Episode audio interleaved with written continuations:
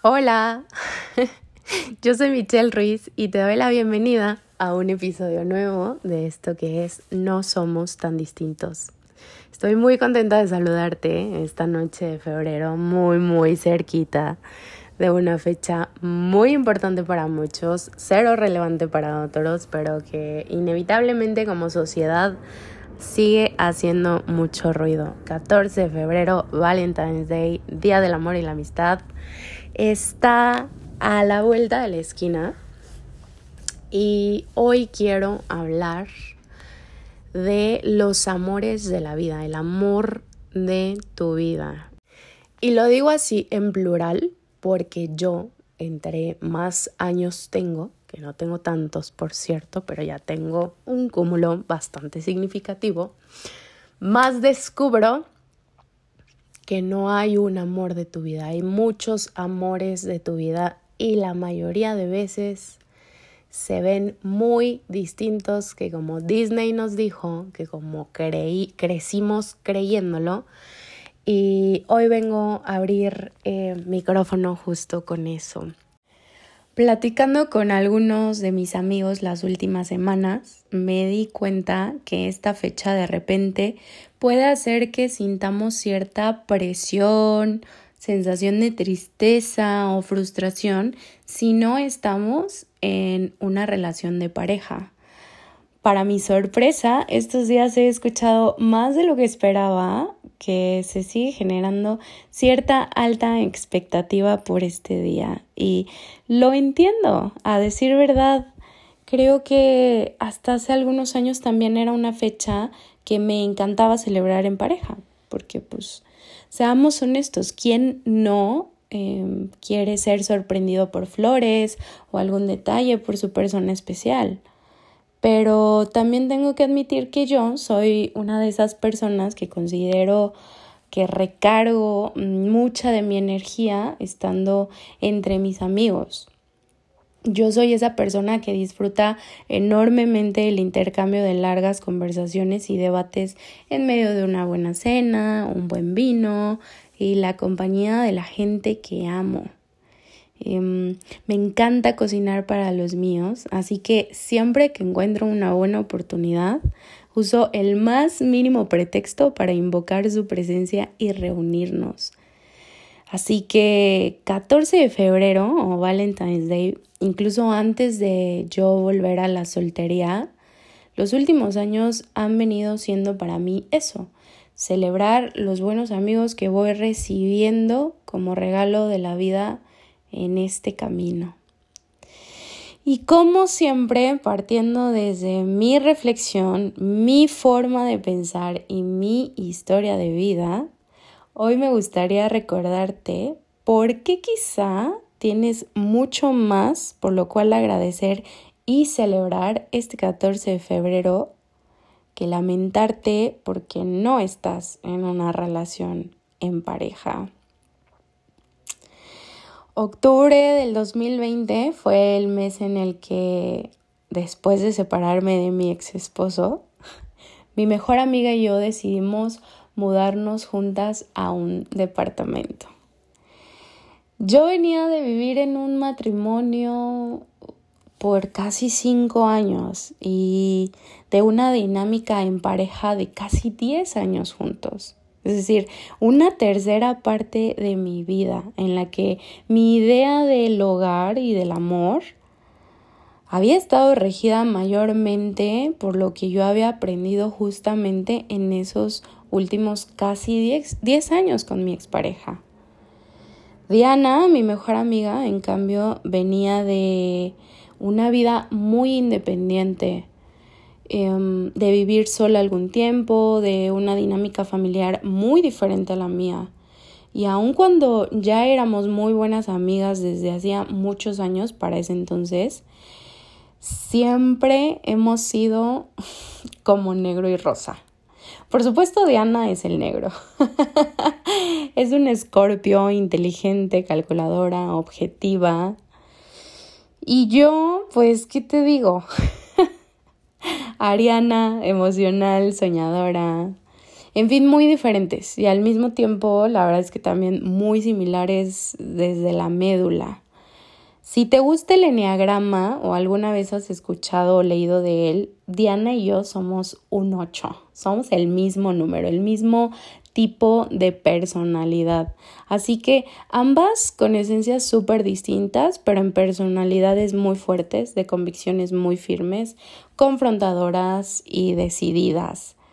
Entonces ya te imaginarás cómo pintaba el panorama de lo que podría ser vivir juntas un poco un caos quizá por la diferencia de nuestras, mm, no sé, esencias, formas de ser.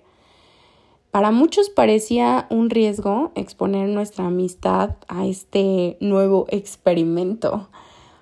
Pero a decir verdad, creo que puedo hablar por ambas cuando digo que ninguna de las dos lo meditó lo suficiente como para entrar en duda.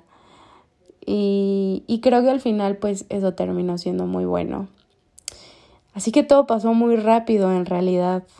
Em, literalmente como una pareja que acababa de decidir iniciar su vida juntos en un lugar nuevo, fuimos a buscar nuestro departamento. Ambas supimos cuando vimos el indicado y movimos las pertenencias de cada una a él. Y de pronto estábamos ahí haciendo vida juntas, en familia. Nos tocó pasar extremo tiempo juntas porque pues, era la cúspide de pandemia. En ese entonces mi trabajo principal era mi marca de skincare, lo cual me permitía trabajar mayormente desde casa. Y ella en ese entonces pues también trabajaba desde casa porque pandemia, ¿no? Así que teníamos mañanas tranquilas, los desayunos más largos, con una sobremesa aún más larga y siempre llena de reflexiones y conversaciones profundas. Creo que hasta el día de hoy es de las cosas que más extraño de vivir con Diana. Recuerdo tener mis primeras conversaciones en nuestra casa a corazón abierto en medio de un llanto que casi me ahogaba. Cuando yo siento tanto en mi corazón, pocas veces puedo controlar el llanto en mí. Y entonces termino casi hablando entre balbuceos, como un bebé. No fue hasta meses después que descubrí lo incómodo y poco familiar que era para Diana acompañar a alguien mientras lloraba. Nunca me juzgó, nunca me hizo sentir incómoda. Nunca nadie creyó que Diana y yo no discutíamos viviendo juntas. Pero así fue, no discutíamos porque hablábamos todo el tiempo. Y por supuesto que no siempre estábamos de acuerdo y por supuesto que hubo conversaciones incómodas. Pero nuestros desacuerdos jamás fueron motivo de pleito o enojo entre nosotras. Nos conocimos tanto que descubrimos las debilidades de la otra y jamás las usamos para lastimarnos. Al contrario, las cuidábamos. Y entonces, sin establecer nada por escrito, ni mucho menos como regla, se sabía que yo cocinaba y ella lavaba los trastes. Yo manejaba y ella ponía la música. Yo era mala con las plantas, así que ella las regaba. Em, ella era muy pequeña para cargar el garrafón, así que esa era mi tarea. Yo hacía las preguntas incómodas y ella se dejaba ser ella, sin máscaras. Y yo invadía su cama los sábados y los domingos también, o la invitaba a la mía a solo ver el techo y escuchar música clásica. Diana aprendió a vivir en comunidad y yo aprendí que también está bien tener espacios y hacer silencio. Lo que construimos fue sincronía, complicidad, compañerismo, fue, fue un hogar, fue familia. Lo que construimos Diana y yo me llevó a escribir un hilo en Twitter un día de esos de cómo vivir con mi mejor amiga me había enseñado lo mínimo que espero tener en mi próxima relación en pareja. Y no solo porque lo idealicé o lo imaginé, sino porque ya lo viví y ya sé que tener una relación así de sana es posible. Y no es magia, claro que todo se construye, pero es posible crear una relación en la que haya acuerdos que sean perfectamente capaces de cumplirse, sin fallas, sin pretextos. Es posible que no estar de acuerdo con algo no signifique que vamos a terminar en guerra. Es posible ser completamente yo sin que a alguien le parezca que es demasiado, demasiado intensa, demasiado amorosa, demasiado llorona, llorona, demasiado ruidosa, demasiado sociable. Es posible hablar de mis emociones y mis sentimientos y desbordarme en llanto porque me están desbordando y que alguien simplemente me pueda acompañar sin sentirme juzgada. Es posible estar en una relación en la que aun cuando pases 24 horas juntos, los 7 días de la semana por meses, porque pandemia o porque la vida, y no te hagan sentir que ya tuvo suficiente, pero que igual nadie se ofende ni se siente menos querido o amado si uno de los dos necesita tiempo aparte, y que además es perfectamente entendible y sano.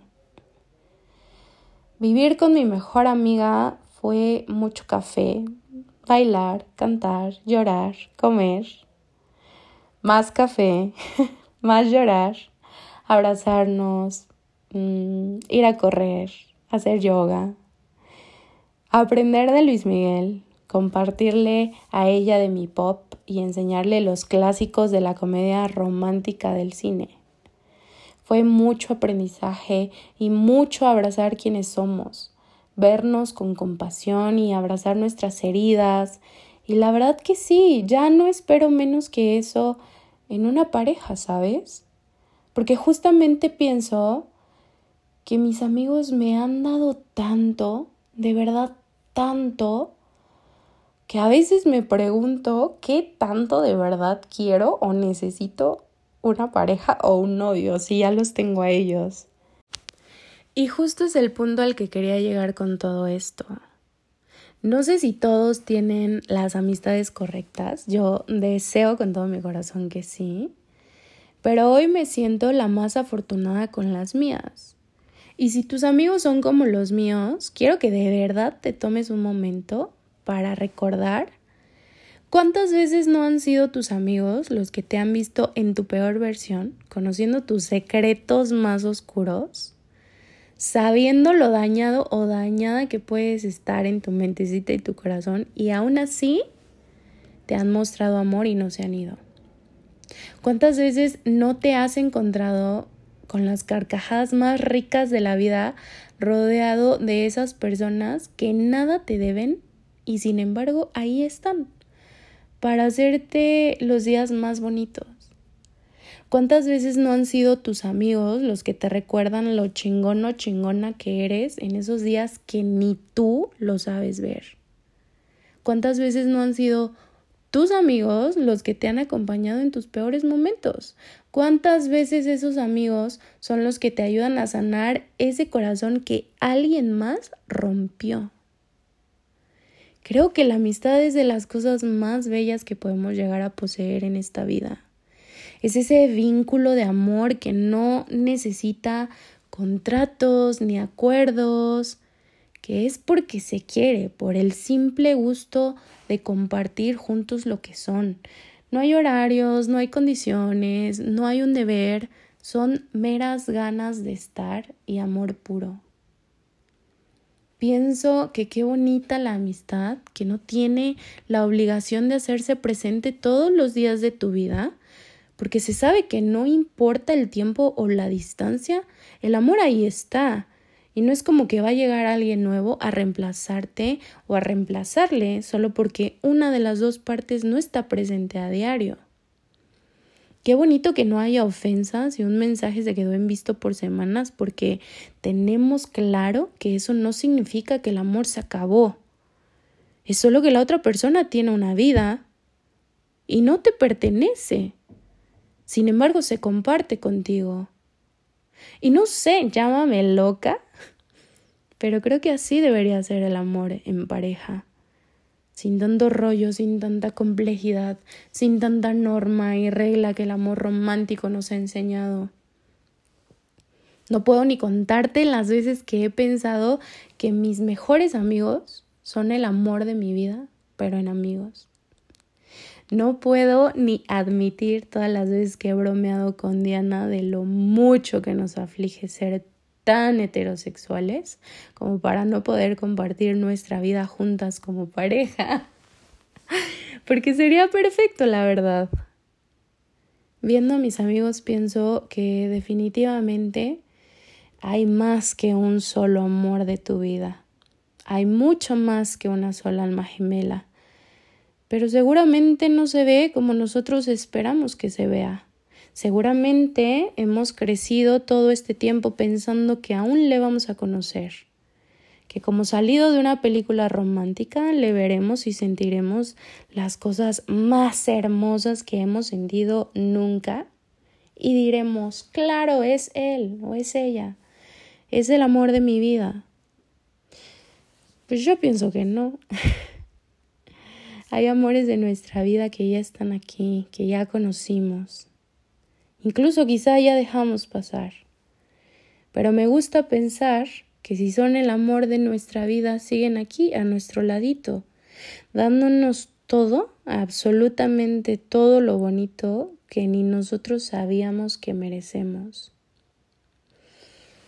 Para variar esta noche, quiero hacer este espacio todavía un poquito más personal, si es que eso se puede. Agradeciendo justamente a esos amores de mi vida que sé que me escuchan y que siempre están para mí. Gracias a mis personas, a mis amigos. Gracias a ti que te avientas mis audios por WhatsApp, que fácilmente podrían ser un capítulo de cualquier podcast.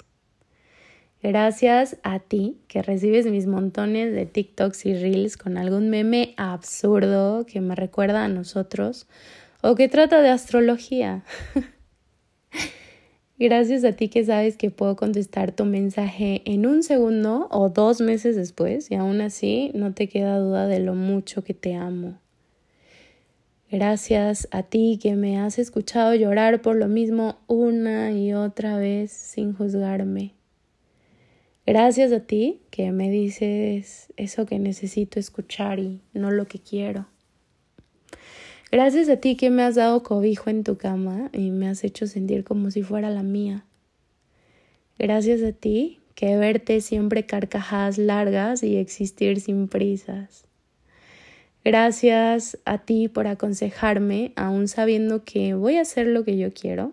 Y aún así voy a volver a ti por consuelo cuando las cosas inevitablemente salgan como tú desde un, principio dijiste que saldrían.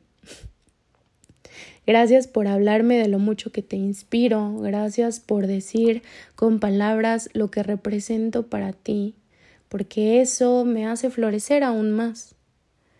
Gracias por llamarme y tomar mis llamadas aun cuando tú eres más de mensajes de texto, pero sabes que yo soy más de hablar.